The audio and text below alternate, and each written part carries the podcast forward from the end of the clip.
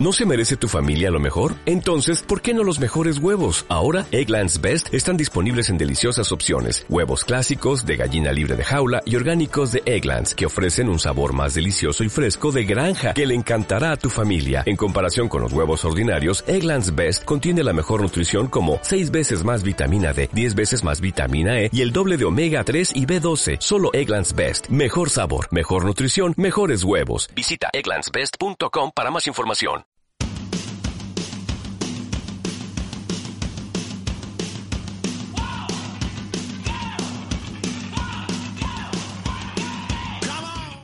Arrachaldeón, buenas tardes.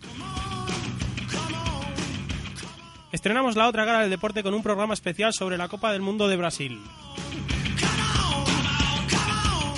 Tendremos dos colaboradores que nos traerán las mayores curiosidades del Mundial. Y una entrevista con un exárbitro de primera división.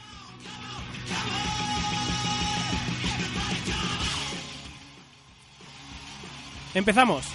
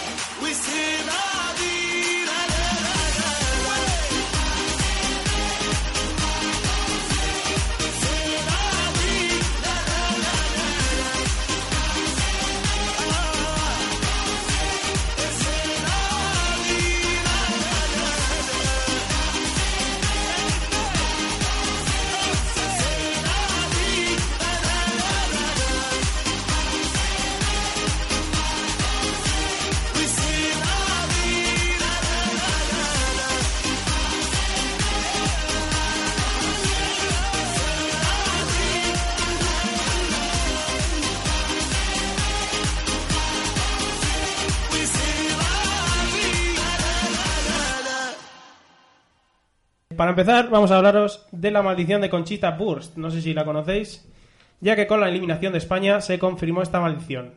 Conchita Burst, para los que no la conozcan, es la austriaca con barba, que en realidad es un tío, pero que se disfraza de tía con barba. Bueno, no sabemos lo que es, una especie de aberración. Eh, austriaca que ganó Eurovisión 2014 con una canción bastante buena. Pues total, esta maldición dice que todo lo que ocurrió en 1966 ocurre otra vez en, mil- en 2014, perdón, sobre todo en el tema deportivo. Vamos a empezar a repasarlo. En 1966, el Atlético de Madrid fue campeón de liga en una liga disputada como este año. Recordamos que el Atleti, con el Cholo Simeone al frente, ganó la liga en, el último, en la última jornada en el Camp Nou con un empate a uno que terminó por liquidar la liga a favor de los rojiblancos. El Real Madrid, al igual que este año, fue campeón de la Copa de Europa. En aquella ocasión fue su sexta Copa de Europa y este año ha conseguido la ansiada décima. Por otro lado, el Real Betis desciende a segunda división después de una desastrosa temporada, igual que este año. El Depor sube a primera mm, por, dela- por detrás del Eibar este año, pero sube. España, atención, cae eliminada de la Copa del Mundo en la fase de grupos, que creo que este año ha sido una de las peores actuaciones de España en una Copa del Mundo. Y Austria, como bien hemos dicho antes, gana Eurovisión. Eh, el día que, que España se enfrentaba a Chile, se confirmó esta, esta maldición con un ridículo impresionante. Eh, no sé si cómo lo veréis, pero yo la maldición la veo bastante clara. No sé qué opinará Iker, si existen las maldiciones o no. Bueno, yo no sé, pero lo que sí es curioso además, añadiendo a lo que tú has dicho, por ejemplo, la, que el Manchester United, un equipo grande en Europa en toda su historia, pues que en el año 1966 no consiguió clasificarse para no consiguió clasificarse para competición europea y este año tampoco lo ha conseguido, algo que no pasa desde hace muchos años, así que eso es algo que, que yo creo que es eh, de interés a, este, a esta maldición, como tú comentas, y no sé, me parece raro que se haya vuelto a repetir tantos años después algo, algo similar. Bueno, pues para confirmarse ya totalmente la- esta profecía, Brasil tendría que ser campeón del mundo y eso se va a saber en unos días. Recordamos que estamos a 8 de julio y la final es el día 13. En apenas 5 días podemos saber si esta ma- maldición es cierta o no. ¿Hasta qué punto te crees tú esto, Irache? Bueno, yo creo que realmente el mundial está un poco comprado, así que yo creo que la maldición sí que puede salir. Así que O probablemente. sea, que la FIFA, la FIFA tiene ma- mano en la maldición de Yo Conchita creo Wurst. que sí, yo creo que sí. Creo que la FIFA ha metido mucha mano, pero bueno, eso ya lo veremos en la final. Bueno, y no sé qué opinará Nerea. ¿Tú que crees en las maldiciones o es simplemente una, una coincidencia? Yo opino igual que Irache, que creo que la FIFA también ha metido mano ahí y que posiblemente Brasil gane el Mundial y se cumpla esta maldición. Bueno, pues como este programa está dedicado al, al Mundial de Brasil, vamos a hablar ahora de algo que, que es fundamental para, para la consecución del mismo, porque ¿qué sería el fútbol sin el balón? ¿Y qué marca, qué marca? Bueno, vamos a hablar, más que de marcas, vamos a hablar de lo que viene a ser el balón del Mundial. Iker nos trae, nos trae todo sobre el balón de este Mundial. Sí, bueno, yo os voy a hablar hoy del eh, llamado Brazuca, el nuevo balón del Mundial que ha sacado la marca alemana Adidas, que ha sido, ha sido diseñado para este campeonato del mundo en, en Brasil. Llega tras su predecesor, el Jabulani, balón del balón, el balón del Mundial de 2010, eh, con el que todos recordamos que España ganó el Mundial en Sudáfrica. Eh, El Jabulani, también de marca Adidas, eh, generó, como todos recordamos, una polémica enorme entre los futbolistas y entre los futbolistas y mm, entrenadores de, que participaron en aquel campeonato, hasta donde el capitán de la selección campeona España, Iker Casillas, llegó a afirmar que parecía un balón de playa y que era inadmisible que un torneo de estas magnitudes tuviese este balón. Fallos que, según el presidente de la marca alemana Adidas, Heiner, han sido rectificados ya que en 2010, según él, tuvieron problemas con la altitud. Asimismo, Heiner ha llegado a manifestar que han creado el mejor balón de la historia. Adidas, asimismo, no ha querido repetir el fracaso de 2010 y el balón Brazuca debió superar las pruebas más exigentes durante más de dos años y medio y en ella tomaron parte más de, los, más de 600 jugadores que, de todo el mundo y 30, y, y 30 equipos de más de 10 países a lo largo y ancho de los tres continentes, de tres continentes distintos. Así es como el balón, el- en el balón con el que se juega el Mundial ha debido superar eh, más pruebas a lo largo de la historia de un producto de Adidas para garantizar su adapta- adaptabilidad a cualquier terreno de juego. Los equipos de fútbol que han participado en dichas, en dichas pruebas son entre otros el AC Milan, el Bayern de Múnich, el Palmeiras y el Fluminense, estos dos últimos brasileños. Algunos de los jugadores involucrados durante el proceso han sido las estrellas de fútbol como Lionel Messi, Iker Casillas, Bastian Schweinsteiger y Zinedine Zidane, todos ellos representados por Adidas. Bueno, y al fin y al cabo, eh, el éxito de un balón es la discreción, ya que con este nadie se ha quejado y estamos dedicando más tiempo a lo que realmente queremos, que es el fútbol. Un dato curioso respecto al cuero que corre por los céspedes de los estados brasileños es el origen de su nombre, Brazuca. Obtuvo su nombre... Qué nombre más, más feo, por cierto. Sí, bueno, para gustos los colores. Bueno, obtuvo su nombre, como os decía, el 2 de septiembre de 2012, cuando concluyó una votación en la que participaron un millón de hinchas del país anfitrión. Eh, este, entre los nombres eh, más votados fueron Brazuca con el 77%, Bossa Nova con el 14%. ¿Todavía, ¿Todavía más feo? y Carnavalesca, todavía más feo, con el 7%. Eh, el nombre Brazuca es- es- está visto de diferentes maneras. Eh, una es que dicen que es una combinación entre las palabras Brazilian, que significa brasileño en inglés, y bazooka, que en portugués es eh, bazooka. También eh, es una palabra que representa la pasión, dedicación y respeto por el fútbol y a su país. Vamos a ver. Lo del nombre me parece muy bien. Pero ¿qué es esto de un balón está bien, un balón está mal? O sea, los que hemos jugado a fútbol y hemos jugado con un Mikasa, de los que duelen, de los que te dan y pica, de estos de colegio raspados. Y estos se quejan de que si el balón parece un, ba- un balón de playa. O sea, hay Adidas que se gastan millones y millones de euros y estos tíos se quejan. ¿Qué te parece a ti? Pues a ver, yo creo que es un campeonato suficientemente importante como para tener un balón donde en 2010 podíamos ver que, por ejemplo, al chutar las faltas, el balón hacía lo que quería, sin, sin que... Espectáculo, espectáculo. Yo creo que hay demasiados intereses en juego de marcas publicitarias, equipos que se juegan mucho dinero como para que un balón eh, de malas características condicione, condicione los resultados de los partidos. Yo creo que los partidos debería, el resultado de un partido debería darse por el juego mostrado, no por el balón, que el balón haga lo que, lo que quiera. A ver, Irache, a que el balón debería ser redondo ya. Bueno, a mí es que, si me permitís hablar, a mí es que todos los balones me parecen iguales. Entonces, como tampoco sé muy bien de, de balones, a mí es que yo creo, del balón que tenemos todos en casa, el, de- el que con el que todos jugamos cuando éramos pequeños, creo que serviría para jugar en el Mundial. Después de esta aportación de Irache de que no sabe de balones, eh, vamos a ver qué opina Nerea, porque es que esto se nos está yendo de madre. No te puedo decir mucha cosa más porque tampoco tengo idea de balones. Bueno, ¿y del diseño qué me dices? Hombre, el diseño al final lo que tienen que hacer es innovar cada año, pues cada año tienen que cambiar. Se ve también en los balones de Nike, por ejemplo, de las ligas más importantes como la Premier, la Liga BBVA española. Al final lo que tienen que hacer cada año o cada cuatro años en caso del Mundial es cambiar para vender más y esto es puro marketing y pues simplemente un balón más. No, ahora es más moderno que antes que eran cuatro cuadraditos negros y hasta ahora cambia un poco más, pero bueno, yo creo que el diseño al final es lo de menos. A mí eso sí que me, sí que me parece bien, que vayan cambiando un poco el modelo de- ¿Pero por qué? del Todo- balón. Todo, eso es publicidad. O sea, Pero para que, quieren- para que no sea el mismo realmente, porque si no... Bueno, ¿y qué más da que sea el mismo? Ha sido el mismo durante 50 años. Ahora lo que quieren es vender y punto. Bueno, pero yo creo que para, para un mundial, o sea, para cada mundial se tendría que utilizar un balón diferente. Sí, sí, el problema es que, que cada mundial no es que para fase de grupos y para rondas utilizan uno, ya. para la final utilizan otro, venden los dos, luego los balones utilizados los venden por la subasta por internet para obras benéficas, entre comillas, que luego vete tú a saber dónde van. Y bueno, pues es que la cosa no es esa, la cosa es que, que la FIFA, o bueno, perdón, Adidas, vende, hace fortuna con balones, con camisetas y tal, y luego es que ese, ese dinero va para explotar niños en X lado. Efectivamente. Pues ya está. Sí. Bueno, pues vamos a dejar de hablar de, de Adidas De balones. y vamos a hacer de balones, efectivamente. Y vamos a centrarnos en lo realmente importante del fútbol, que es la gente. En concreto vamos a centrarnos en gente que no hace lo que tenía que hacer, porque hay, bueno, pues vamos a decirlo claro, tontos hay en todos los lados y, y se tiene que portar mal en todos los lados. Pero hay gente que se pasa, porque vamos a hablar, por ejemplo, en el Argentina-Bosnia de Maracaná, unos 80 aficionados argentinos que habían salido el mismo día desde su país, rumbo a Maracaná, se colaron en el estadio saltando las vallas de protección del mítico estadio brasileño, aprovechando el despiste de los guardias de seguridad. Mucho ojo a este. O sea que no son los únicos despistados, no, no están en España.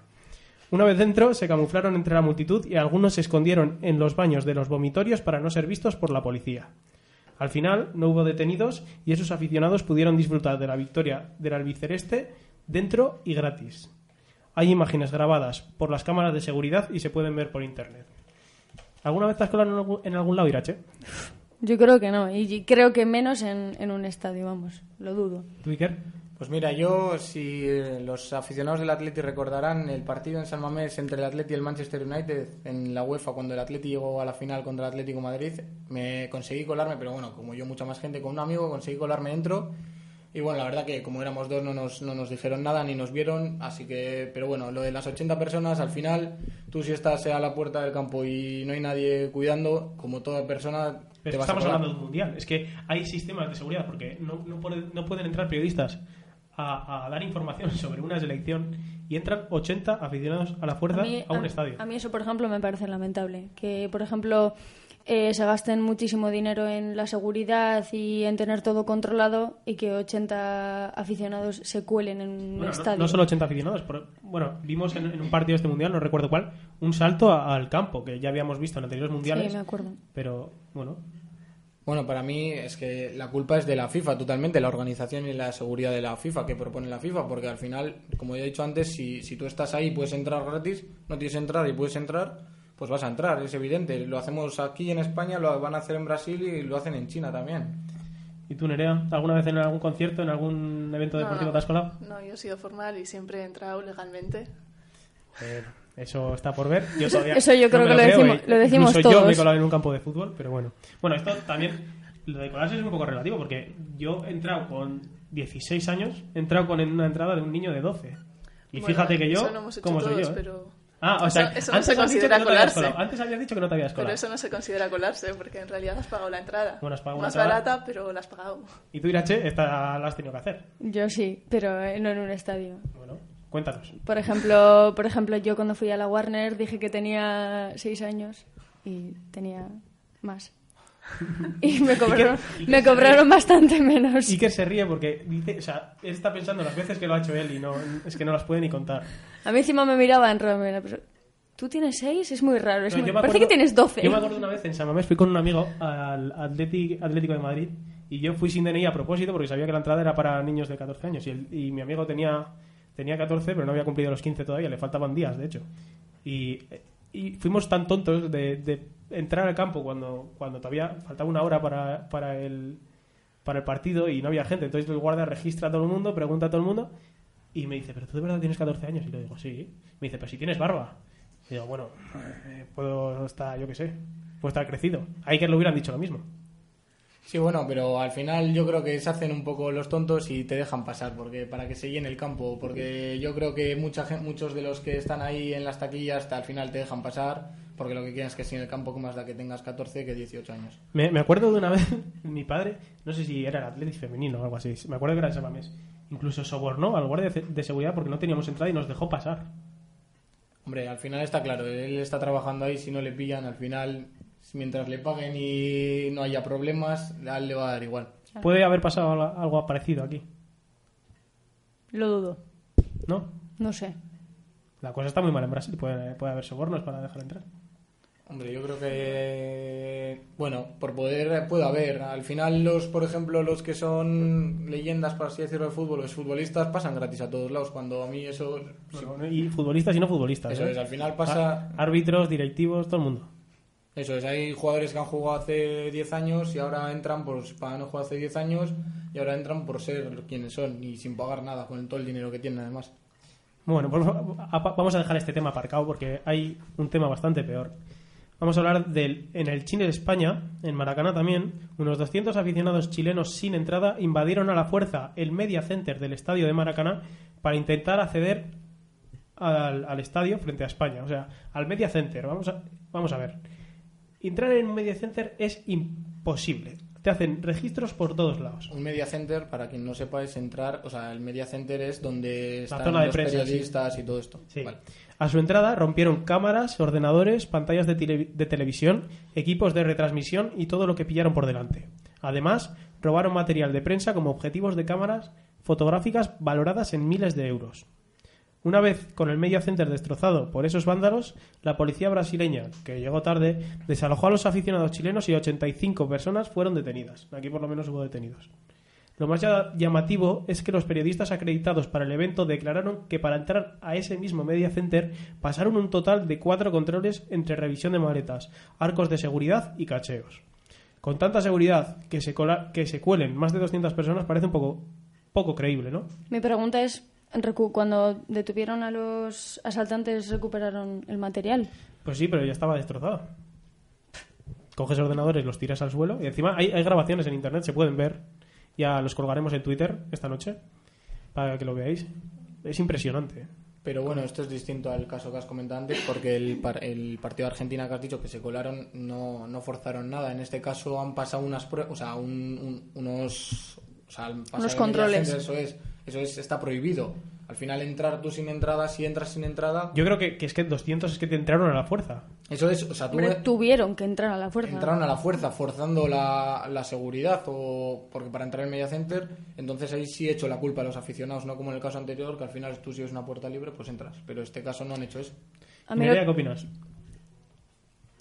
a mí lo que me sorprende es que... Bueno, yo soy Irache, no soy Nerea. A mí lo que me sorprende es que eh, la policía brasileña llegara tarde, o sea, cuando estaban robando. A mí eso es lo que más me sorprende de todo. Bueno, pues Que no fueran capaces esto- de llegar a su tiempo. esto por lo menos demuestra que los zotes no son solo en España, sino que también en otros lados. Bueno, eso en todos los lados yo creo Bueno, que hay. ¿eh? eh, si aquí es deporte nacional, que uno trabaje y seis miren, pues igual allí en vez de seis son ocho.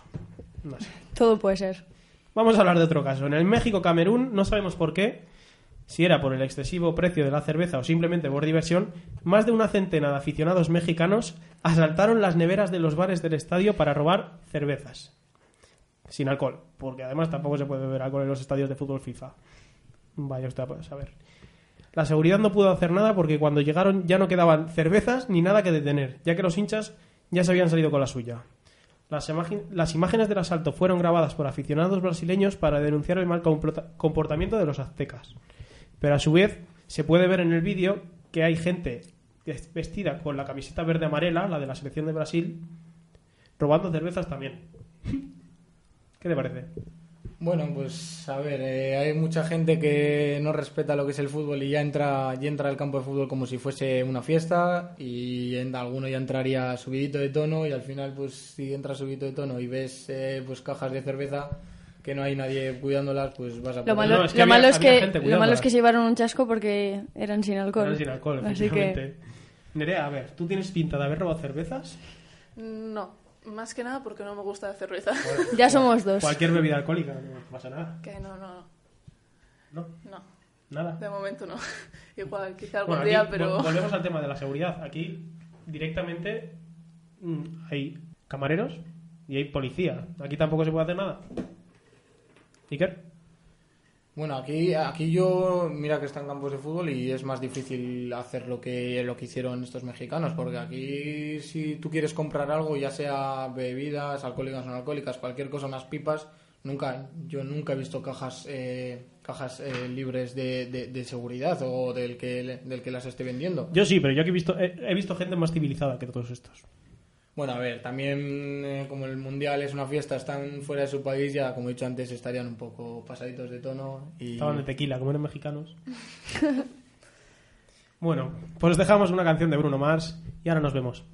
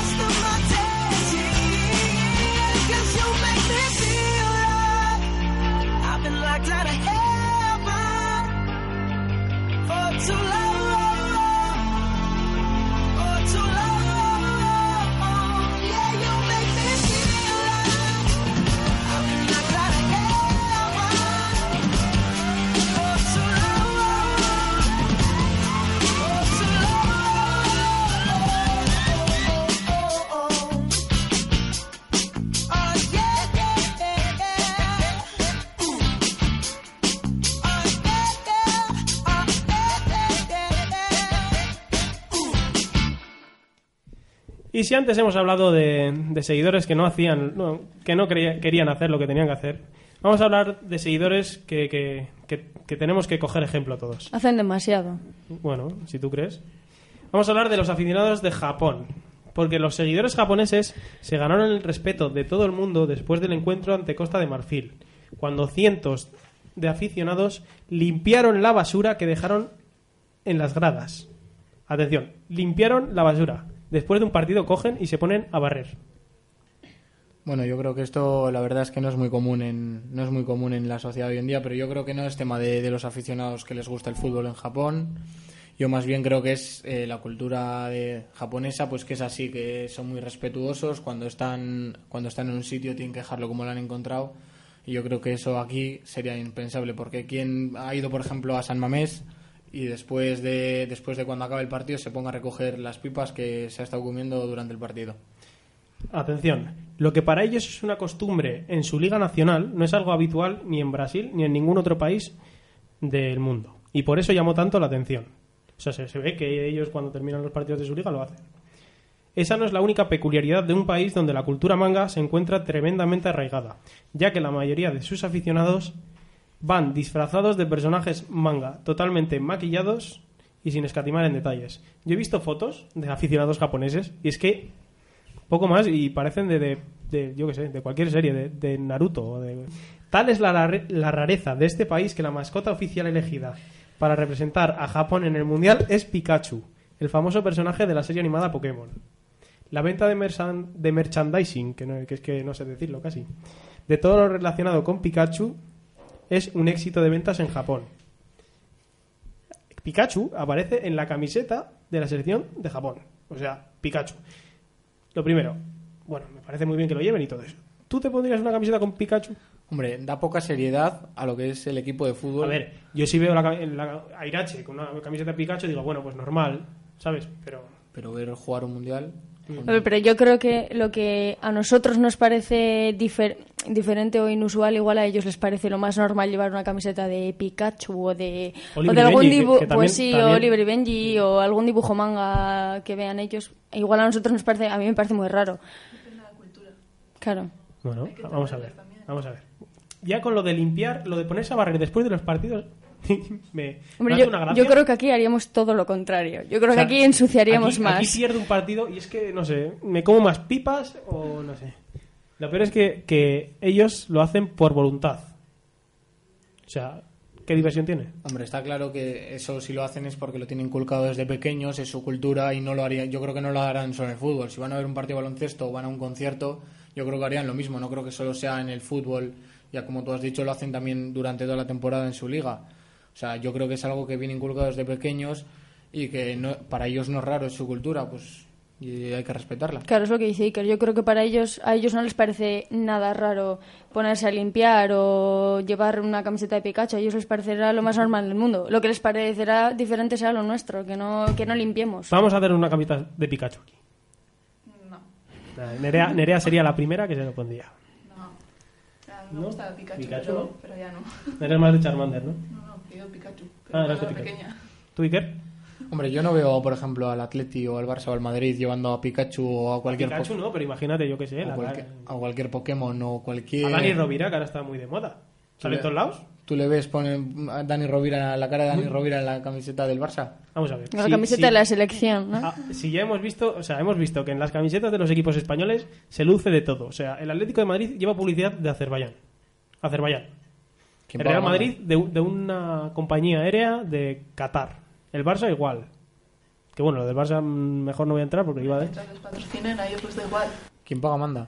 Eh, A ellos, a efecti- ellos les da igual. Efectivamente, el Atleti no lleva publicidad hasta que eh, apareció Petronor con la pasta, el Barça tampoco, con UNICEF. Bueno, Mientras te den dinero, yo creo que siempre lo vas a aceptar. Entonces te da igual lo que lleves en tu camiseta. Hombre, también depende del club o del equipo, porque igual hay equipos más necesitados económicamente hablando, pues que al final se pondrían lo que le pidan, pero igual hablas con clubes de, a nivel europeo más, de nivel más alto, Manchester United, Bayern de Múnich, Real Madrid, que igual les, pues, les dices, les viene Pokémon para poner un Pikachu en su camiseta y por mucho que les pagues, pues te van a decir que no, pero para clubes normales yo creo que en ese caso sí aceptarían. estaría guapo, yo qué sé, Müller con un Pikachu en la camiseta. Y hablando de guapos Irache creo que nos ha traído algo que va a gustar mucho a las chicas. ¿Qué nos traes, Irache? Hombre, yo creo que este es el momento que todas las chicas que nos están escuchando ahora estaban esperando, y me incluyo. Así que sí, ahora mismo os traigo el ranking de los cinco futbolistas más guapos de, de este mundial. Bueno, todos sabemos que se cuidan, que se cuidan mucho los futbolistas ya que no tienen otra cosa que hacer. Así que, en fin, en quinto lugar. Eh, Nos has traído un ranking de cinco, ¿no? Sí, sí, claramente Los cinco. cinco más son. guapos del Sí, mundial. Sí, Iker, ni Iker ni yo estamos, váyatela. hombre. En quinto, Nerea, Nerea se ríe, o sea, con maldad. ¿Qué va, qué va?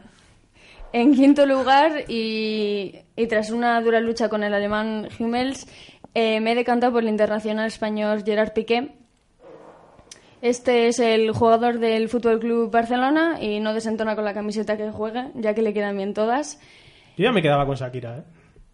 Bueno, yo no creo que te quieras quedar con Piqué, lo dudo bastante. No, no, yo que me quedo con Shakira, no te preocupes. Eh, en cuarta posición, eh, me vuelvo a decantar por un español, por Xavi Alonso. A mí es que la barba me tira mucho. Además de ser elegante. Los anuncios de Media Tucci. Hombre, hombre. Eh, además de ser elegante en el campo con sus pases largos, sus controles y todo, pues encima de los anuncios el hombre sale, sale bastante bien. Y ya en el podium tenemos a Mathieu Debussy, que le tengo en tercero. Es un jugador francés del Newcastle, del Newcastle inglés. Y eh, tiene unos rasgos, unos rasgos faciales envidiables. Tiene unos ojos, además tiene unos ojos muy bonitos y, y para mí el, el tercero de la lista. En el segundo puesto tengo a otro, a otro jugador francés, eh, el delantero Giroud. Joder, con Giroud, váyatela. Bueno, yo de esto prefiero, prefiero no opinar de este, de este tema. Puedes seguir. Hay que yo creo que le gusta más Giroud. Me gusta más Benzema que Giroud. No, yo prefiero a, a Sara Carbonero Ah. y, y esta gente. Bueno, yo creo que Ander y Iker estaban deseando que llegara a este ranking, pero no lo querían decir.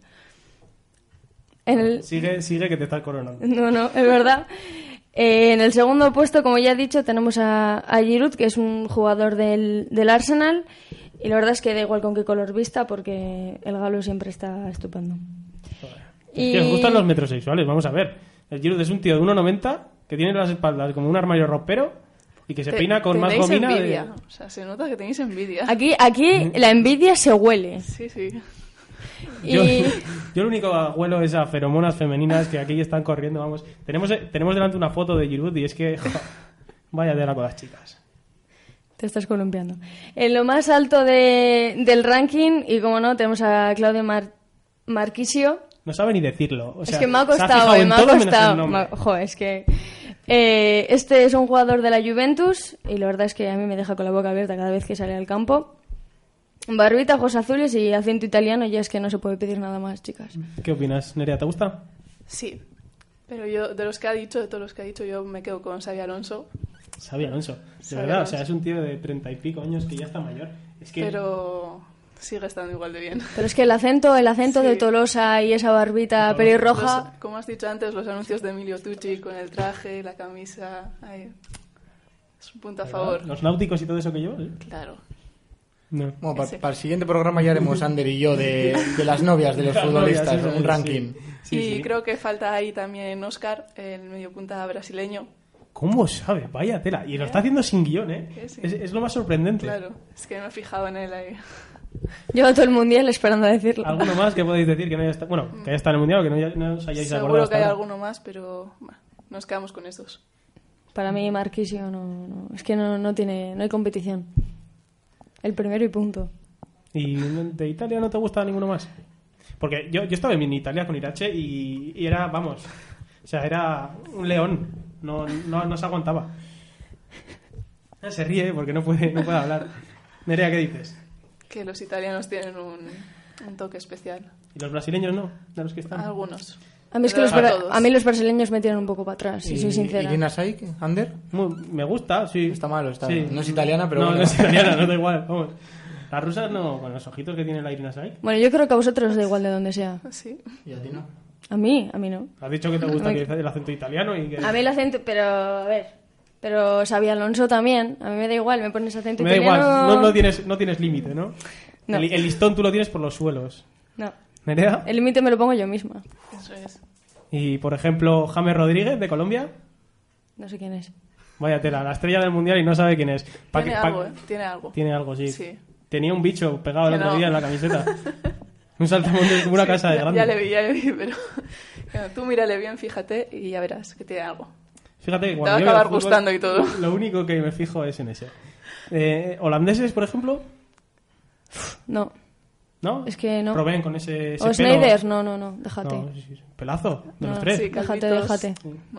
Y mayores, ya. Donde esté un italiano, yo ya te digo, donde esté un italiano, Es que van a quita lo que los van. demás. Van a lo que van, no me lo puedo creer. Bueno, eh, en la lista estaban Giroud y...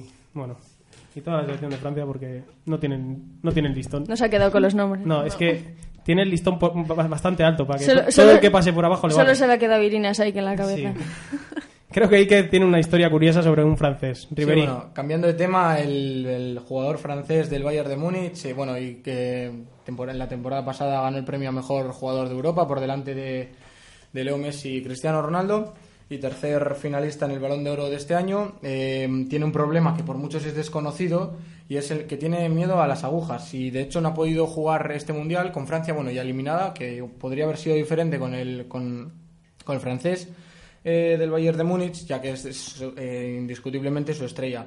Bueno, a Fran Riveri le ofrecieron eh, jugar el Mundial, tiene 31 años y sufrió una inflamación de un disco invertebral, situado en la parte inferior de la columna vertebral. Y el equipo médico de la selección le propuso infiltrarse. Para quien no lo sepa, infiltrarse es jugar, eh, es jugar, Jugar dopado. Eso es jugar lesionado, por así decirlo, pero que te pinchen y que, y que puedas aguantar el dolor mientras juegas, mientras juegas los partidos. Está bastante de moda lo de infiltrarse porque con la lesión de Neymar del otro día, los, los médicos de la selección brasileña propusieron a. Bueno, los, No, los los de la FIFA. Los de la FIFA pro- propusieron a la selección brasileña que Neymar se infiltrara, poniendo en riesgo su carrera deportiva para jugar la final. O sea, estamos hablando de, de- de una barbaridad.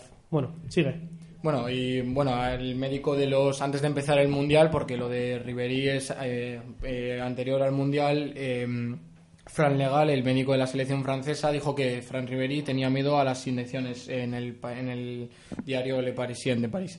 Bueno, eh, el entorno del jugador, eh, su familia y amigos más cercanos, eh, descartó la opción de que. O sea, comentan que Ribery descartó la opción de, de jugar infiltrado ya que, ya que le daba miedo el- lo que hemos comentado, las agujas. Bueno, el año pasado también, o sea, el año pasado también se comentó en la prensa alemana que tenía miedo de infiltrarse por todo el rollo de las agujas y salió el médico del Bayern de Múnich a decir como que mm, como que no quería, como que eso era mentira, como que él no tenía miedo a las agujas y que, que si él tenía que jugar infiltrado iba a jugar infiltrado.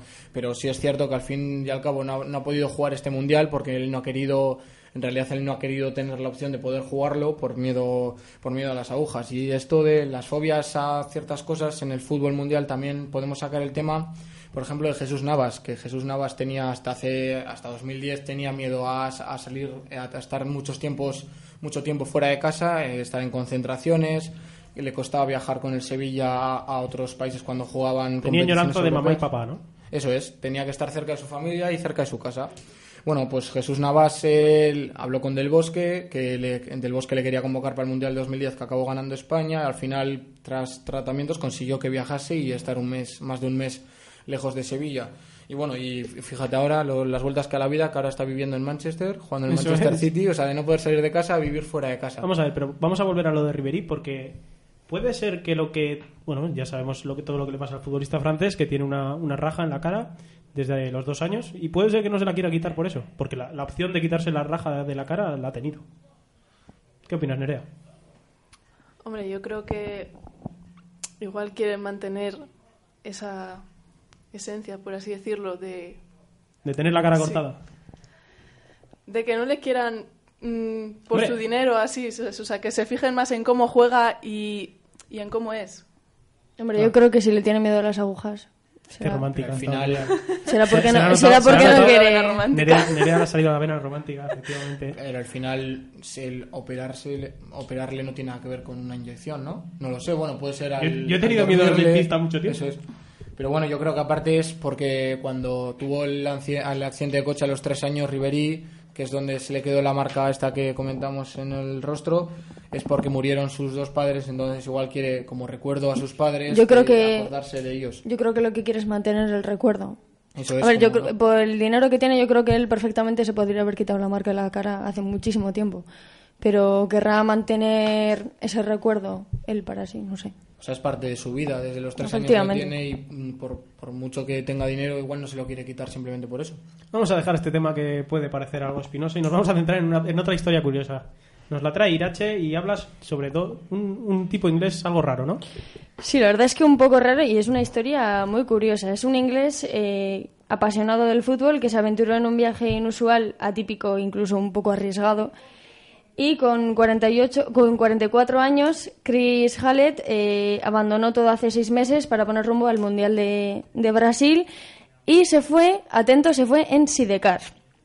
Dejó, dejó su trabajo, eh, despidió, eh, se despidió de su familia y emprendió un viaje, hasta, hasta la final en Maracaná. Se ha ido desde Inglaterra hasta Brasil en Sidecar. Sí, sí, muy fuerte. Eh, se puso como objetivo recorrer la mayoría de los, de los países que participan en este campeonato del mundo y la verdad es que lo ha conseguido.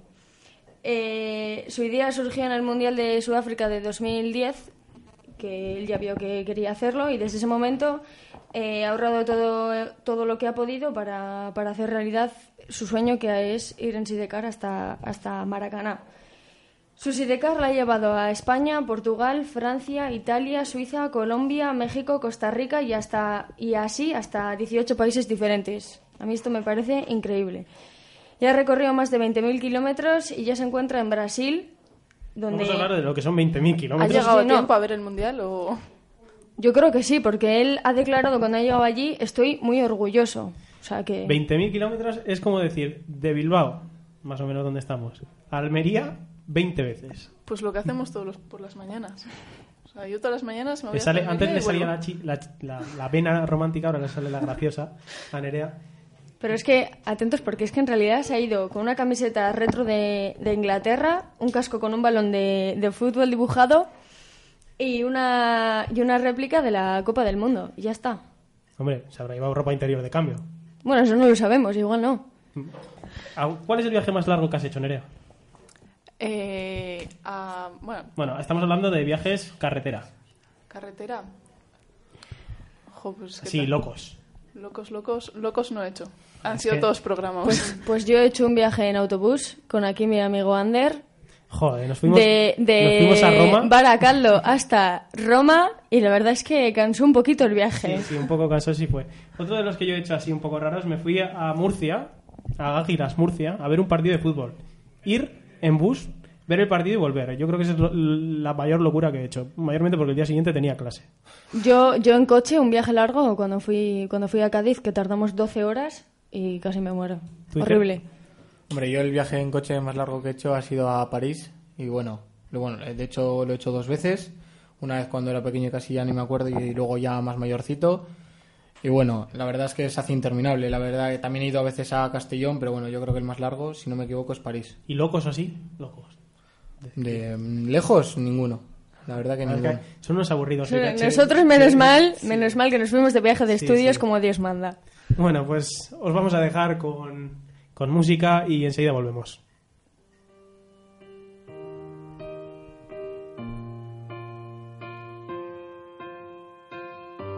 What would I do without your smart mouth? Drive me in and you're kicking me out. Got my head spinning, no kidding, I can't pin you down. What's going on in that beautiful mind? I'm in your magical mystery ride, and I'm so dizzy, don't know what hit me, but I'll be alright. My head's on the water, but I'm breathing fine. You're crazy and I'm out of my mind. Cause all of me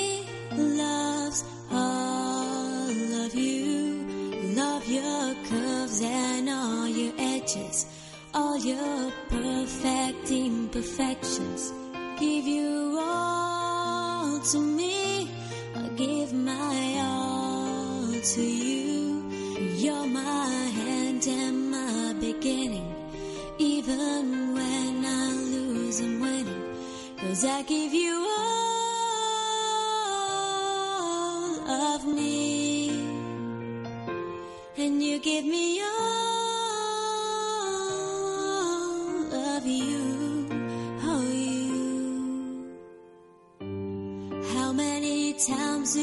to tell you?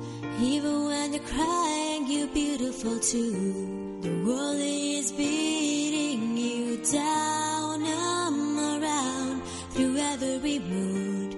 You're my downfall, you're my muse, my worst distraction, my rhythm and blues. I can't stop singing, bells ringing in my head for you. My head's so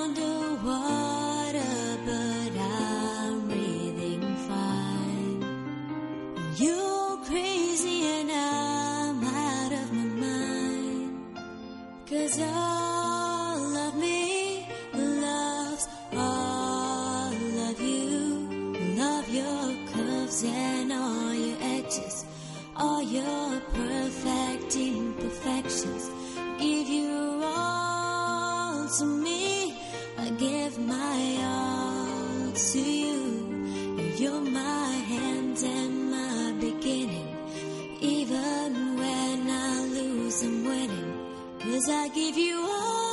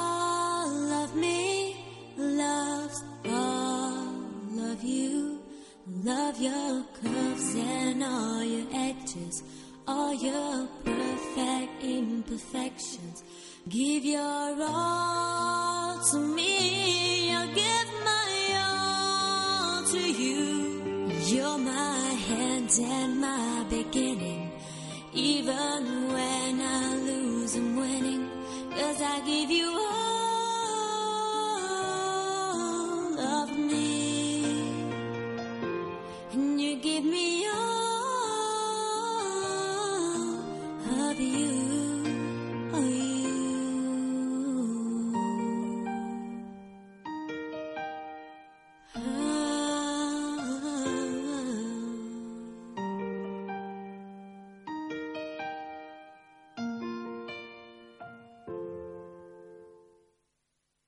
estamos de vuelta y tenemos con nosotros a alguien que nada más y nada menos lleva 20 años en el mundo del arbitraje, Manuel Ángel Pérez Lima. ¿Qué tal? ¿Qué tal, compañero? Muy buenas tardes. Buenas tardes, Lima. Lo primero, ¿qué, ¿cómo estás viendo el arbitraje en el Mundial? Bueno, eh, hay más sombras que luces, ¿no? Eh, eh, empezó el Mundial eh, con, con un nivel eh, muy bajo a lo que estamos habituados los amantes del fútbol.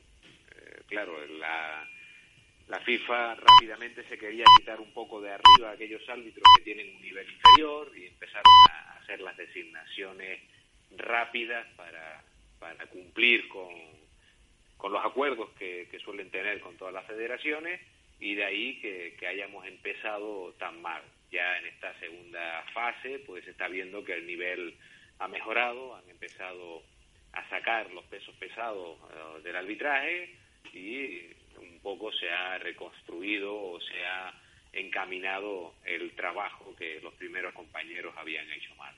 ¿Estás viendo el nivel del arbitraje por encima del del Mundial de Sudáfrica?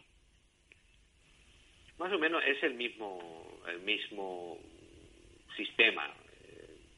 Normalmente llevan árbitros de todas las federaciones, intentan cubrir eh, los acuerdos que tengan ellos, dar eh, facilidades para que todos puedan dirigir encuentros, pero el nivel más o menos es, eh, es similar. No veo veo un nivel en este mundial más físico, veo que los árbitros físicamente eh, están actuando muy bien, pero después en el control del partido y en ciertas cosas se ven lagunas como en otros mundiales, ¿no?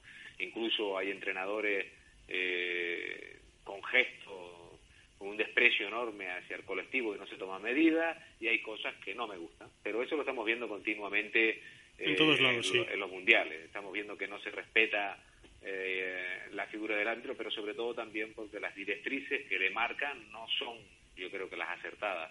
Hay que intentar quitarles la presión, quitarles el miedo a los árbitros y darle confianza. Y si tienen que expulsar a un entrenador, por muy eh, entrenador que sea de, de ciertos equipos con cierto peso, hay que expulsarlo. Si no se sabe comportar, tiene que ir a la calle. Y eso es una cosa que tiene que, que, que valorar FIFA y darle mayor eh, mayor repercusión a que los árbitros puedan tomar ese tipo de medidas. ¿Y qué tal estás viendo a Velasco Carballo, el árbitro Lleva- español de la, de la Copa del Mundo? Lleva dos encuentros con un nivel altísimo, muy bien. Eh, los dos partidos que he visto de él me ha gustado mucho. Creo que, que es de los mejores, junto con el inglés Howard, que están haciendo un, un gran. Aunque también me gustó Pedro, el, el portugués, están haciendo un gran nivel. A mí, Velasco, eh, creo que la designación eh, que le han dado eh, del pasado viernes en el partido de cuartos de final demuestra que, que confían en él, eh, demuestra que es un árbitro preparado para, para la final y creo que es para mí de los mejores árbitros que hay ahora mismo en el grupo de los que están en FIFA. Muy bien, entonces Howard Webb y Velasco Carballo entre los mejores por ahora. Sí, y con Pedro también, me gusta mucho también el portugués, es un árbitro que, que sabe leer muy bien los partidos, que sabe dejar que el peso lo lleven los jugadores y él solamente hacer acto de presencia cuando sea necesario. ¿no? El buen árbitro es aquel que suele estar un poco escondido, no se le suele ver y cuando realmente hay algo importante él se acerca, separa el grano de la paja y ahí es donde podemos ver un árbitro de nivel. No es ese árbitro que está continuamente incordiando, que está molestando en el juego, que está totalmente siempre detrás de los jugadores. No, hay que dejar que el peso del encuentro lo lleven siempre los jugadores, dejar que el juego continúe y solamente dejarse ver cuando sea estrictamente necesario. Y eso lo hacen perfectamente los árbitros que hemos nombrado ahora mismo. Y eso es lo que ha intentado buscar la FIFA, ¿no? Además, dar paso a, a que los jugadores jueguen y menos protagonismo, por decirlo así, del árbitro. Sí, exacto, exacto. Lo que pasa es que el problema viene, viene lo de siempre, ¿no? Japón, el fútbol, no tiene el nivel que tiene y ciertos países el nivel es diferente a, a otros. Entonces, claro, eh, yo creo que la FIFA tiene que plantearse muy seriamente que al Mundial vayan a participar aquellos árbitros que no tengan ese nivel. Por lo tanto, yo creo que tiene que dar más prioridad a aquellos árbitros que eh, durante estos cuatro años han demostrado que, que valen para ellos, independientemente del país que, que esté. Si tiene que llevar dos o tres árbitros españoles, que los lleve. Eh, es una decisión que, el- que no va a gustar en ciertas federaciones, Claro, claro, pero porque- hay, que- hay, hay que comprometerse, hay que Porque- narices, ¿no? Llevar a un árbitro de de cada país y llevar a uno de Madagascar no tiene ningún sentido. Exacto, es que ese es el problema. Y, y lo que hace es volver a, a crear una imagen hacia el arbitraje negativa. Está claro que, las protestas que hemos visto desde diferentes medios, diferentes países, tienen toda la razón del mundo. O sea, hemos visto cosas que normalmente en nuestras competiciones no son normales. Pero ¿qué es lo que pasa? Que si analizamos el nivel de esos países donde viene el árbitro, el nivel es muy bajo. Entonces cuando tiene que tomar decisiones comprometidas o, o cuando tiene que actuar de forma ah, coherente, no lo hace porque no está habituado a, a dirigir encuentros con tanto público ni está habituado a dirigir encuentros con tanta responsabilidad. Vamos a hablar ahora de los mayores fallos que hemos visto hasta el momento. Eh, en el partido inaugural, Brasil-Croacia, eh, más o menos por el final, Fred se deja caer en el área y el árbitro japonés Nishikori pita penalti. ¿Cómo lo viste? Bueno, es, es una jugada que, primero que nada, el, el árbitro yo lo vi sobre el terreno de juego eh, sin una preparación, digamos, acorde con lo que estamos habituados nosotros a ver en España. El árbitro iba delante del balón, eh, estaba molestando continuamente en el juego y claro, muy por el centro, muy por la zona zona que normalmente es para, para los jugadores y no para el árbitro Y eso hizo que en una jugada clave del partido, él en una mala posición, porque justamente estaba enfrente, vio una mano que, que estaba eh, apoyada eh, en la del jugador brasileño, el jugador brasileño eh, se deja caer claramente y él pica, pica por una mala colocación, pica porque le falta experiencia en este número de partidos y pica por no estudiar bien a los, a los equipos y saber cómo funciona. ¿La culpa realmente es del árbitro? No, la culpa es de la FIFA por enviar o por dar esta designación a un árbitro que no tiene nivel.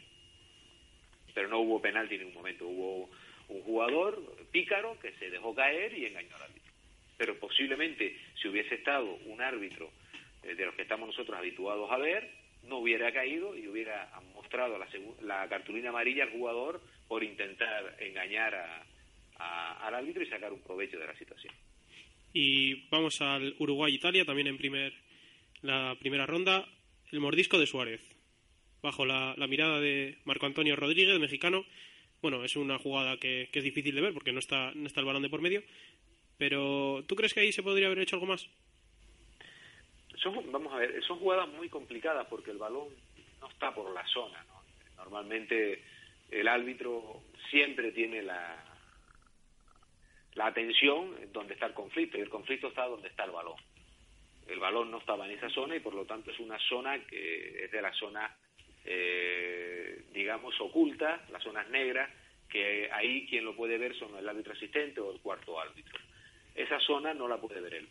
Por lo tanto, no podemos eh, culpar al árbitro de no haber visto la acción, eh, porque es una acción eh, muy complicada de ver porque el árbitro no está atento a esa zona. Normalmente uno se confía de la profesionalidad de los jugadores y que no pueden estar haciendo este tipo de cosas que, sinceramente un poco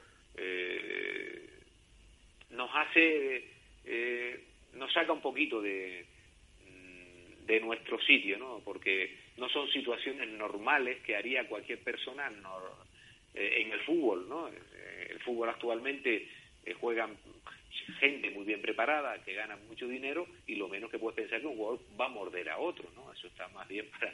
Es que ni en fútbol regional lo vemos, ¿no? Por lo tanto, eh, yo ahí quito toda la culpa al árbitro y culpo al jugador de lo que hizo. Por lo tanto, la FIFA ha actuado con mano dura y, y ha dicho basta, eso no se puede permitir porque daña realmente la imagen de nuestro deporte. Eso Una es, cosa sí. es que cuatro energúmenos en la grada hagan eh, hagan daño a nuestro deporte y otra cosa diferente es que un participante que tiene que dar imagen a los niños y a la sociedad de cómo tiene que actuar dentro del terreno de juego se dedique a morder a jugadores. Por lo tanto, eh, ahí cul- eh, es culpo totalmente al árbitro, el árbitro no tiene culpa, pero sí ahí le apoyo a la FIFA y veo muy bien la sanción que, que le ha añadido a- al jugador, por mucho que pueda doler la sanción. Eso no se puede permitir y esas actitudes tienen que ser eliminadas del fútbol.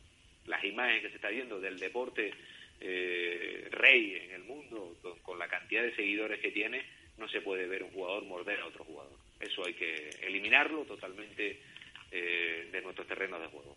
¿Y crees que la sanción es justa o que se puede rebajar eh, de los cuatro meses que ha impuesto la FIFA a Luis Suárez? Yo creo que la sanción eh, es justa. Solamente podemos acabar con, eh, con este tipo de, de cosas actuando duramente. Se- que puede ser a lo mejor que se pueden hacer otro tipo de, de arrestos que a lo mejor al jugador y a la sociedad, pues, oye, pues eso habría que estudiarlo y habría que analizarlo si, si se pueden hacer otro tipo de cosas. Pero un jugador eh, profesional no solamente eh, tiene que marcar goles y, hacer campeón a su equipo, también tiene que dar ejemplo de lo que hace sobre el terreno de juego. Estamos hablando que los niños copian todo lo que hacen y en un mundial no se puede ver ese tipo de imágenes. Por lo tanto, yo eh, en muchas cosas estoy en contra de la FIFA, pero en esta ocasión apoyo a la FIFA y valoro el arresto porque creo que es importante que, eh, eh, que se dé ejemplo. Creo que es importante cortar este tipo de, de acciones. Igual que también te digo una cosa, el jugador que se deja caer del Brasil también debería ser sancionado, no con esa dureza, pero sí debería ser sancionado para evitar en partidos posteriores que vuelva a suceder. ¿Y crees que, por ejemplo, antes hemos hablado del, del árbitro portugués, Pedro Provenza, ¿Crees que actuó bien en el México-Holanda? Con ahí el, el- bueno, el La del penalti, la jugada del penalti. sí, la última jugada ahí en el, el A último mí, a minuto. mí me, me gustó el arbitraje. Me gustó mucho el arbitraje. Eh, es una jugada que en directo todos dijimos que es penalti. Y viendo las repeticiones, el 40% dice que es penalti, el 40% dice que no es penalti y después el árbitro tiene un 20% para decidir. Es una jugada muy complicada que aún viendo las imágenes y dándole a la pausa, no salimos de duda. Por lo tanto, es una jugada de una dificultad extrema. Y yo valoro la actitud del árbitro y a mí el árbitro en ese encuentro me encantó. Me encantó porque independientemente de esa jugada tuvo decisiones complicadas eh, aplicó correctamente la ventaja cortó el juego el juego brusco. No fue un partido nada fácil de sacar adelante y él lo sacó adelante para mí con matrícula de honor. Para mí la jugada en directo me pareció penalti y cuando lo ves la repetición te entra en duda pero aún así se ve que eh, que la imagen no te dice claramente que no hay penalti. Por lo tanto, en ese tipo de acciones siempre hay que darle la razón al árbitro. Y en el Francia-Nigeria de octavos de, final, no sé si viste la entrada de Matuidi al jugador nigeriano, al tobillo que le ha lesionado. Eh, el árbitro pita falta y saca amarilla. ¿No crees que debería ser roja y imponer una sanción similar a la de Luis Suárez, ya que... Recordamos que, que esa entrada supuso la rotura de tibia, peroné y ligamentos. Sí, mm, el árbitro, ¿quién fue el árbitro? Recuérdame el árbitro. Yo, yo vi el partido, vi la imagen, vi, pero el árbitro no me acuerdo ahora quién fue. No, ¿Quién fue el árbitro? ¿Te acuerdas quién fue el árbitro de No, no, no, no se acuerda. Mira, vamos por partes. Primero, comentar que eh, es una entrada violenta, es una entrada que el árbitro nunca puede mostrar cartulina amarilla. Para eso no muestres nada, ni pite falta, se entendería mejor que no has visto falta. Pero si ves esa entrada, si muestras cartulina amarilla, quiere decir que has visto algo. Y si has visto algo, Le tienes que expulsar, claro. Ah, Claro, exacto. Es una, es una acción violenta y por lo tanto tiene que ser eh, mostrada la cartulina roja. Es una entrada fea, una entrada donde el jugador se ve claramente que va a dañar a- al adversario y por lo tanto debe ser expulsado. Bien, el árbitro no lo interpretó así, por lo tanto el árbitro posiblemente lo sancionarán porque no se puede tomar una decisión errónea de esa gravedad. Después la FIFA, para mí la FIFA sí debería entrar de, eh, de oficio y sancionar. Pero claro, hay una diferencia con la de con la de Suárez, hay una diferencia clara. El fútbol se hace con los pies. Puedes entrar fuerte, puedes entrar a destiempo, puedes entrar eh, con una entrada violenta y hacer daño, vale, pero se hace con los pies. Ahora, lo que no se puede hacer es morder. O sea, el, el morder no solamente hace un daño, sino la imagen en sí que se da es una imagen totalmente fuera de lugar. Que toca lo humillante, además, porque- Claro, es, es humillar, es como escupir. Son cosas que para mí deberían ser sancionadas. A mí, por ejemplo, yo prefiero que me den un puñetazo. Cuando yo estaba en activo, yo siempre lo decía, yo prefiero que me des un puñetazo en la cara que me escupa. O sea, cuando tú le das un puñetazo, pero lo mismo pasa con un jugador, por ejemplo, hay cosas que un jugador cuando escupe a otro, para mí eso es lo más denigrante que puede existir, por lo menos. Porque dar una patada o, un, o, golpear, eso puede entrar dentro de, de un cabreo en un momento determinado, pero morder, escupir, esas cosas deben ser eliminadas. Por lo tanto, creo que hay que diferenciar el entrar con los pies por delante y hacer daño a lo que es morder. ¿El jugador debería ser expulsado? Sí. ¿El jugador debería ser arrestado? Sí. Pero es diferente a lo de Luis Suárez. Lo de Luis Suárez daña la imagen del fútbol y no tiene nada que ver con, con lo que es propio de un partido de fútbol. ¿no? Ya antes hemos hablado de lo que buscaba la FIFA en esta Copa del Mundo. Eh, la misma FIFA ha introducido, ha introducido tres cambios eh, significativos en esta Copa del Mundo. La- el primero, el spray para las faltas. ¿Qué te parece esto? Yo mm, digo siempre lo que, lo que creo. Para mí lo del spray es, eh, es ganar tiempo, porque todo el mundo hasta ahora lo ha visto fenómeno. Todo el mundo ha analizado el spray y no hay nadie que diga que, que no es, que es negativo. Eso se lleva haciendo ya hace años en, en Sudamérica y todo el mundo lo ve bien. Pero nadie ha dicho que se han adelantado en la falta. Ha habido Ahí jugadores está. que se han adelantado. Sí, sí, sí, sí. O sea, se han adelantado igual que cuando no hay línea. Entonces, vamos a ver, si tú no tomas las medidas pertinentes cuando se adelanta y amonestas, no sirve de nada la línea al strike. Por Hasta, lo tanto, hasta el el- momento no hemos visto ni una amonestación por eso. Nada, y se han adelantado igual que si no haces la línea. Por lo tanto, yo creo que hay cosas que sobran, hay cosas que, que sobran y la mejor forma es la que yo siempre comento. Usted coloca la barrera y le dice, ustedes aquí, el que se adelante está amonestado y el que se adelanta lo amonesta. El árbitro tiene que tener valor. Hay que tomar decisiones y hay que amonestar, se llame como se llame. Y si es la segunda amarilla, se va a la calle. Si tú haces eso y se valora a los árbitros, se protege a los árbitros cuando toman las decisiones, ningún jugador se adelanta. ¿Qué es lo que pasa? Que como los jugadores se adelantan y los árbitros no hacen su trabajo, están haciendo un daño enorme. Pero es ahora están poniendo el spray y se siguen adelantando. Se siguen adelantando. Cuando cojan un poquito de confianza, ya verás tú, se adelantan todos. Y vamos a hacer lo mismo. O sea, yo creo que eh, menos experimentos para ganar tiempo y más decisiones y subir árbitros y designar árbitros con valor. Los árbitros que tomen decisiones, los árbitros que no se corten a la hora de amonestar y después también desde las federaciones y desde la FIFA proteger a los árbitros que toman decisiones eh, poco populares. Entonces, eh, yo creo que menos rayitas, menos bobería y más a lo práctico y más a lo de toda la vida. Usted se adelanta, amonestado. Usted no, no, no se pone a la distancia reglamentaria, amonestación. Y eso es lo que hay que valorar y dejarnos de pajaritos preñados, que si rayitas aquí, rayitas allá. Quiero quedar bien, te digo que está bonito. Está bonito porque bien, pero, pero qué daño hace cuando se adelantan y no se toman decisiones, ¿no? Así que las miserias se ven a la vista, ¿no? Cuando tú realmente, un árbitro no tiene el valor de tomar decisiones, apaga y vámonos. ¿Y qué te parece lo de la línea de gol, la tecnología en el balón y tal? Porque a mí, a mí personalmente me parece una chorrada, porque por ahora llevamos no sé cuántos partidos del Mundial y ha pasado una vez. A mí, a mí me gusta. A mí de ves lo de la tecnología, la línea de gol me gusta porque ha habido una jugada complicada y se ha acertado. Lo que me parece una chorrada son los árbitros de meta. Eso sí me parece una chorrada, poner árbitros detrás de las porterías.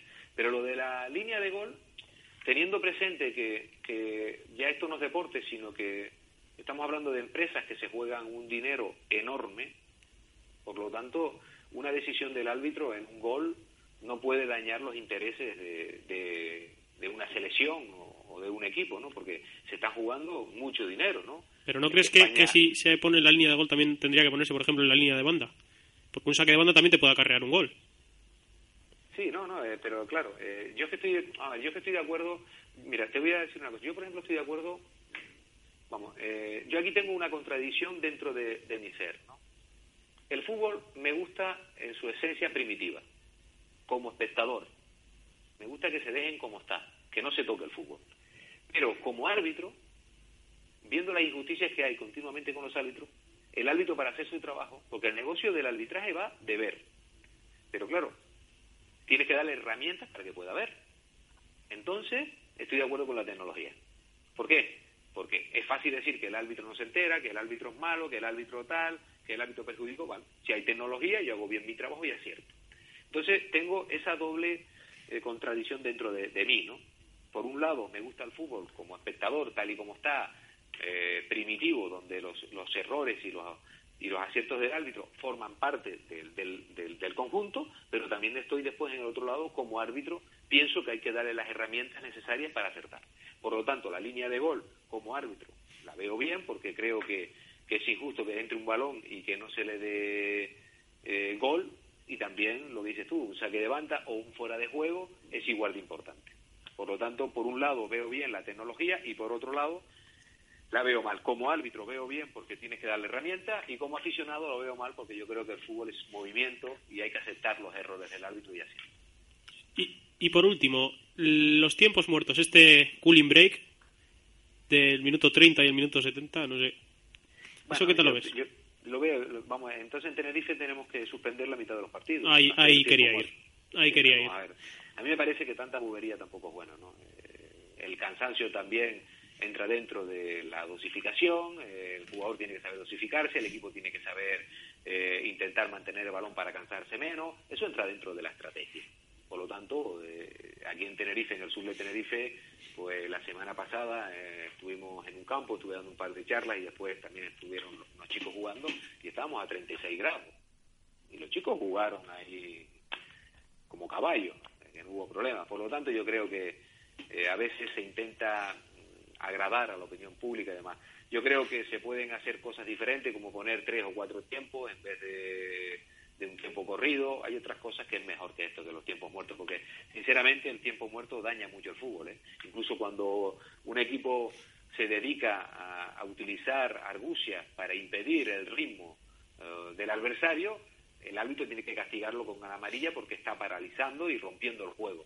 Estos tiempos muertos yo creo que dañan la esencia del fútbol. Creo que no es bueno para el fútbol porque el fútbol es movimiento. El rugby es una cosa y el fútbol es otra. Por lo tanto, en fútbol no entiendo los tiempos muertos. Y llevando la entrevista a un lado más personal, vemos que estás en ponencias acercando la figura del árbitro a los más jóvenes en tu clínica de naturopatía y incluso arbitrando a niños. Te vemos ahí en fútbol base. ¿Qué, qué diferencias tiene la vida de, de árbitro de fútbol base y de árbitro de alto nivel?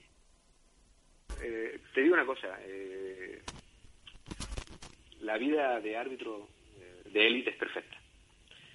Estar en, en primera división, en segunda división, es una vida maravillosa. Eh, no creo que haya mejor forma de vivir o mejor forma de entender esa vida entre concentraciones, partidos, viajes, ganas mucho dinero, eh, estás bien, eh, es perfecta la vida. La vida para mí, la- de, la- de las mejores cosas que he podido vivir, he sido un afortunado de poder estar en la élite, poder disfrutar de, esa vida profesional y esa es la vida para mí ideal. Una vez que te retiras, pues ahora, por ejemplo, estar con los niños, estoy con la Liga de Fútbol Profesional, con, con la Fundación El Larguero. Sí, ahí te vimos en Perú. Exacto, pité la final del Barça-Madrid. Ojo que hubo un momento, hubo un momento en el- la final, en el Barça-Madrid, hubo un momento que me vi en, en primera división, por la calidad de los niños, cómo jugaban. Eh, hubo un momento que me olvidé que estaba en Perú, me olvidé que estaba arbitrando niños y tuve la sensación de que estaba dirigiendo un encuentro de primera división de máximo nivel. ¿no? Por ejemplo, eh, estoy, para mí es, es, un honor que hayan contado conmigo, ya que es un grupo corto de árbitros, solamente hay seis árbitros eh, dirigiendo esos encuentros. En Perú tuvimos que apoyarnos con los árbitros FIFA, los árbitros internacionales de, Perú, para poder dirigir todos los encuentros. Para mí es un honor que, hayan contado conmigo y es un placer porque me encanta el, el- el fútbol base. Aparte aquí en Tenerife estoy luchando mucho para que, cambien el sistema de competición, eh, que es el mismo que está, yo creo que, que ahí y creo que, que hay que cambiar, que evolucionar. El fútbol base necesita cambiar totalmente. No me gusta nada lo que estoy viendo en los partidos de fútbol base. Creo que el sistema de competición y el sistema de arbitraje en el fútbol base está creando mucha crispación. Y esa crispación se convierte en problemas y agresividad. Y por lo tanto hay que cambiar, hay que modificar, hay que avanzar si queremos tener eh, y sacar mejor provecho de los niños que tenemos en la base. ¿Cuál, ¿Cuál crees que es el mayor problema del fútbol base? Porque se te, ve, se te ve ofuscado. Yo también a veces me siento así porque decimos, no, los peores son los padres, pero no, en re- en realidad los peores no son los padres. No, los peores, los padres- como tú dices, la mantienen. competición, que es lo que les nerva, lo que les activa para, para ir en contra de ti. Exacto. Es que, ¿sabes lo que pasa? Que los padres, eh, para mí los padres es lo que mantiene vivo al fútbol base. El fútbol regional está muerto. Está muerto. El fútbol regional está muerto. Deuda, los equipos están endeudados, a los chicos ya no se les paga, los chicos con 16, 15 años dejan el fútbol, se van al fútbol amateur. Entonces, los que están manteniendo el fútbol base son los padres, con sus cuotas mensuales, están manteniendo al fútbol base. Entonces, por lo tanto, los padres no es lo peor del fútbol base. Lo que pasa es que tú no puedes poner a un niño de 6 años a jugar con un niño de 8 años. Tú no puedes poner árbitros a arbitrar, a dirigir encuentros de niños de 4 o 5 años. Tú no puedes poner árbitros que están empezando a dirigir y aprender con otros jugadores que están empezando. Tú no puedes poner a un niño de 6 años y de 8 años a jugar 25 minutos. Eh, ¿Por qué? Porque el niño se le va la concentración, eh, el niño no puede coger y jugar uno de 6 con uno de 8 años porque termina el partido 15-0.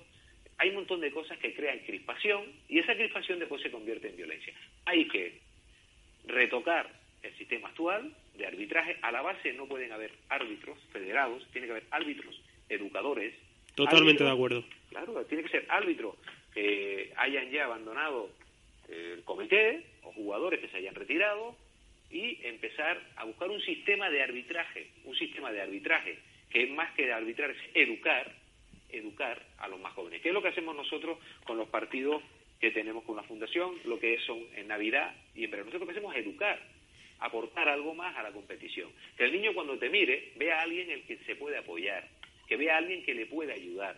no que vea a alguien que está tomando decisiones para eh, dirigir solamente falta o no falta. Hay que hacer algo más. Por lo tanto, tenemos que retocar totalmente el fútbol base en nuestro país y empezar a apostar y a incorporar árbitros educadores para ayudar en la formación de los clubes a sacar mejores jugadores y mejores personas para el futuro. Si no nos estamos encontrando donde el niño está creciendo con la idea equivocada del árbitro de fútbol. Hace poco, en Tenerife, había un niño con nueve años dirigiendo un encuentro. Muy bien, fue con un árbitro veterano. Muy bien, todo lo que ustedes quieran. Un niño con nueve años está para jugar a fútbol y no para arbitrar. El árbitro tiene que empezar con una edad, 14, 13, empezar, empezar a ir a ver, empezar a ver cómo funciona, ir formándolos aparte, pero no está para dirigir encuentros de base. La base tiene que ser exclusivamente destinada para árbitros, educadores que enseñen a los niños. Y después, a la hora de que el comité pueda ir sacando árbitros, están los partidos de entrenamiento, está las clases y está lo demás e ir a empezar. ¿Qué es lo que pasa? Que nos encontramos que ahora mismo se está exigiendo árbitros jóvenes. ¿Y qué hacemos? Ala, metemos jóvenes, empujones, y los metemos arriba, lo vamos metiendo arriba de categoría, sin tener la categoría. Y eso está creando una crispación, tanto en la base como en regionales, y eso, a su vez, está llevando a que existan más agresiones. Eh, bueno, ahora vamos a pasar, eh, Manuel Ángel, a un test personal que tienes que responder así un poco rápido y sin pensar para que sea mejor, ¿no? Bueno, primero, eh, profesión actual, ¿a qué dedicas ahora tu tiempo libre después de dejar el arbitraje de élite? Nada, Yo ahora me dedico pues a mi consulta, tengo la tengo una- un gabinete de, de osteopatía y naturopatía y es donde dedico. Ahora me, gusta mucho escribir y entrenar. Hago, mi pasión ahora mismo es correr y hacer eso y después lo que son las ponencias. No. Ahora, por ejemplo, en verano eh, es raro la semana que no tenga tres, cuatro, cuatro charlas los diferentes campus y sobre todo intentar ayudar y dar al fútbol todo aquello que me ha dado. O sea, por lo que entiendo, lo que le hace feliz es eso, entrenar y pasar consulta, ¿no? Sí, eso ahora. Ahí es donde ahora mismo me da de comer. Lo otro lo hago eh, normalmente por, por afición. Normalmente los clubes me llaman, voy a visitar los clubes, les doy mi granito de arena, les intento apoyar, ayudar y demás. No hago nada con el comité de árbitros porque creo que es tiempo perdido, porque está, está sobre unas bases sólidas y unas estructuras rígidas que no son flexibles y al no ser flexibles, pues me han dicho que les apoye y digo, no, para poder apoyar adentro lo que es el comité tengo que intentar que dejen hacer, poner en práctica mis ideas. Si no me dejan poner en práctica mis ideas, prefiero ayudar a, a los jugadores que a los árbitros. Y en dos palabras, una virtud y un defecto. Mío, Sí. que no paro de, de pensar eh, en renovarme, de hacer cosas diferentes.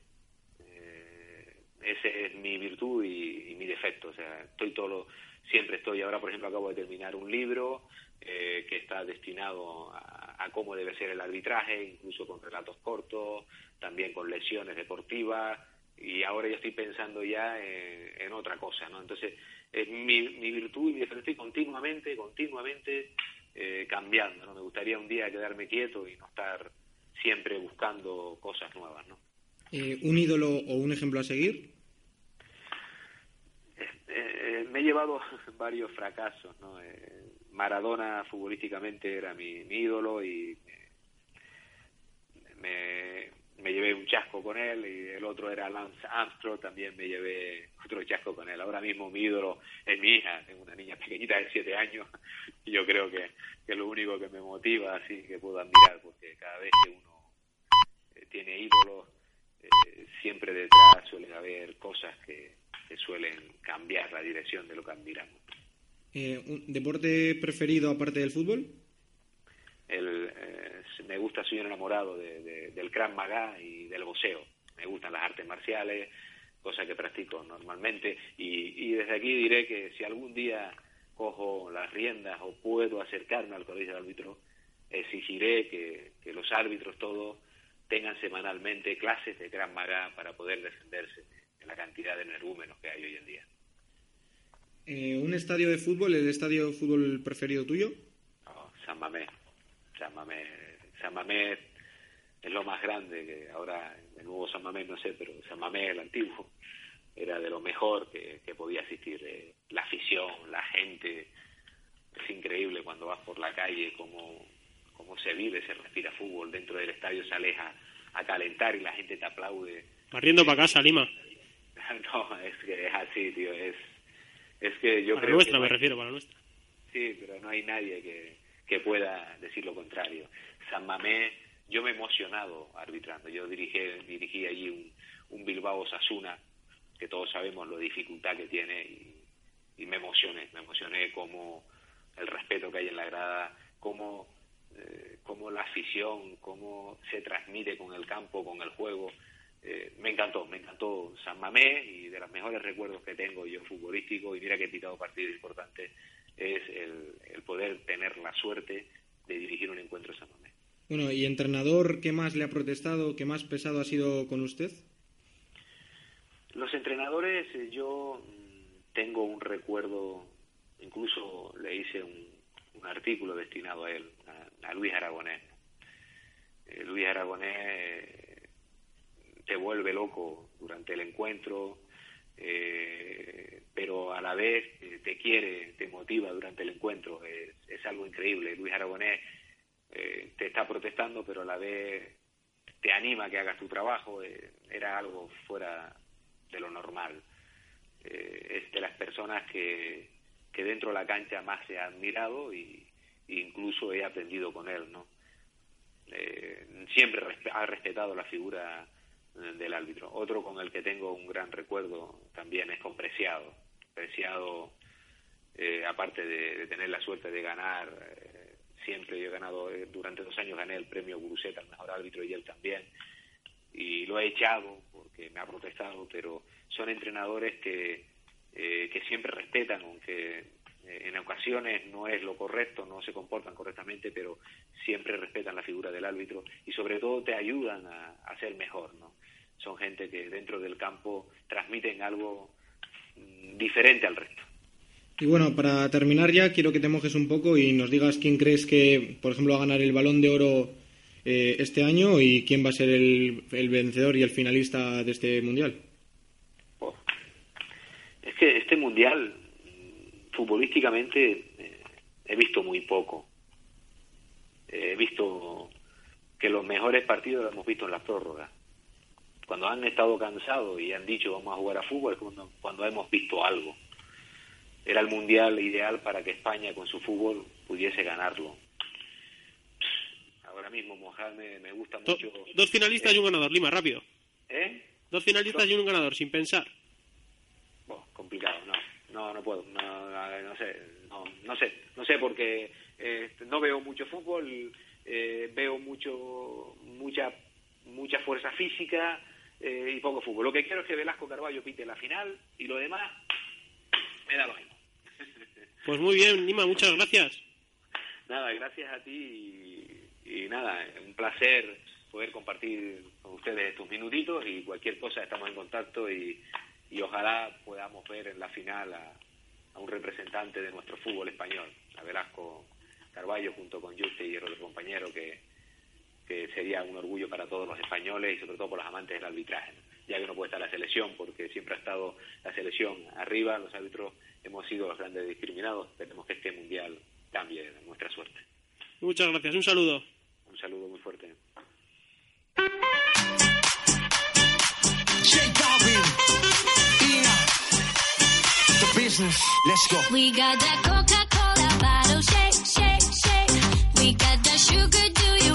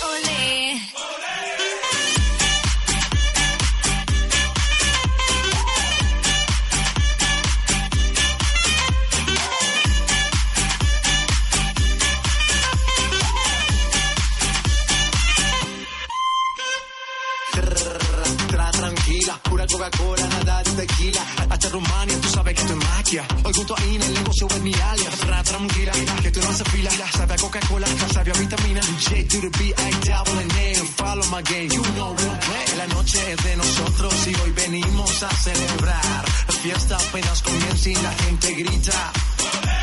No le eche la culpa a Ina, que ella solo vino a bailar. J Balvin, Ina, la combinación mundial.